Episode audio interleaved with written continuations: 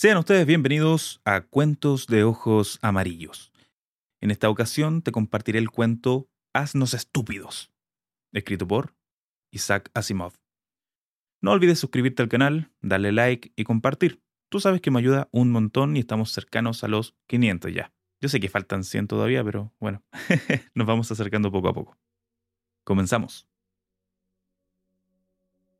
Narón, de la longeva raza rigeliana, era el cuarto de su estirpe que llevaba los anales galácticos.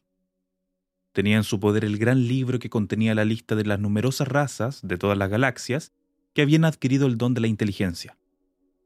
Y el libro mucho menor, en el que figuraban las que habían llegado a la madurez y poseían méritos para formar parte de la Federación Galáctica.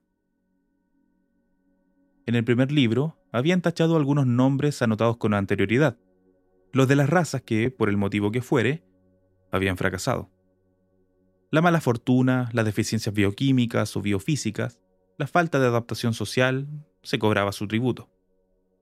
Sin embargo, en el libro pequeño nunca se había tenido que tachar ninguno de los nombres anotados. En aquel momento, Narón, enormemente corpulento e increíblemente anciano, levantó la vista al notar que se acercaba un mensajero. Narón, saludó el mensajero. Gran señor. Bueno, bueno, ¿qué hay? Menos ceremonias. Otro grupo de organismos ha llegado a la madurez. Estupendo, estupendo. Hoy en día ascienden muy a prisa. Apenas pasa un año sin que llegue un grupo nuevo. ¿Quiénes son?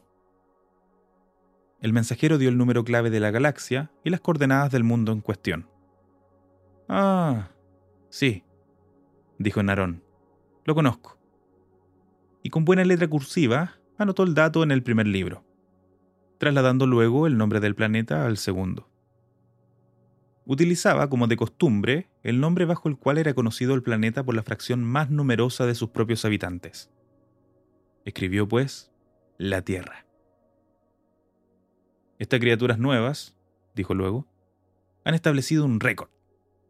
Ningún otro grupo ha pasado tan rápidamente de la inteligencia a la madurez. No será una equivocación, espero. De ningún modo, señor, respondió el mensajero. Han llegado al conocimiento de la energía termonuclear, ¿no es cierto? Sí, señor. Bien, ese es el requisito. Narón soltó una risita. Su nave sondearán pronto el espacio y se pondrán en contacto con la Federación. En realidad, señor, dijo el mensajero con renuencia, los observadores nos comunican que todavía no han penetrado en el espacio. Narón se quedó atónito. ¿Ni poco ni mucho? ¿No tienen siquiera una estación espacial? Todavía no, señor. Pero si poseen la energía termonuclear, ¿dónde realizan las pruebas y las explosiones? En su propio planeta, señor. Narón se irguió en sus seis metros de estatura y tronó. ¿En su propio planeta?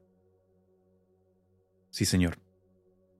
Con gesto pausado, Narón sacó la pluma y tachó con una raya la última anotación en el libro pequeño. Era un hecho sin precedentes. Pero es que Narón era muy sabio y capaz de ver lo inevitable como nadie en la galaxia. Haznos estúpidos, murmuró.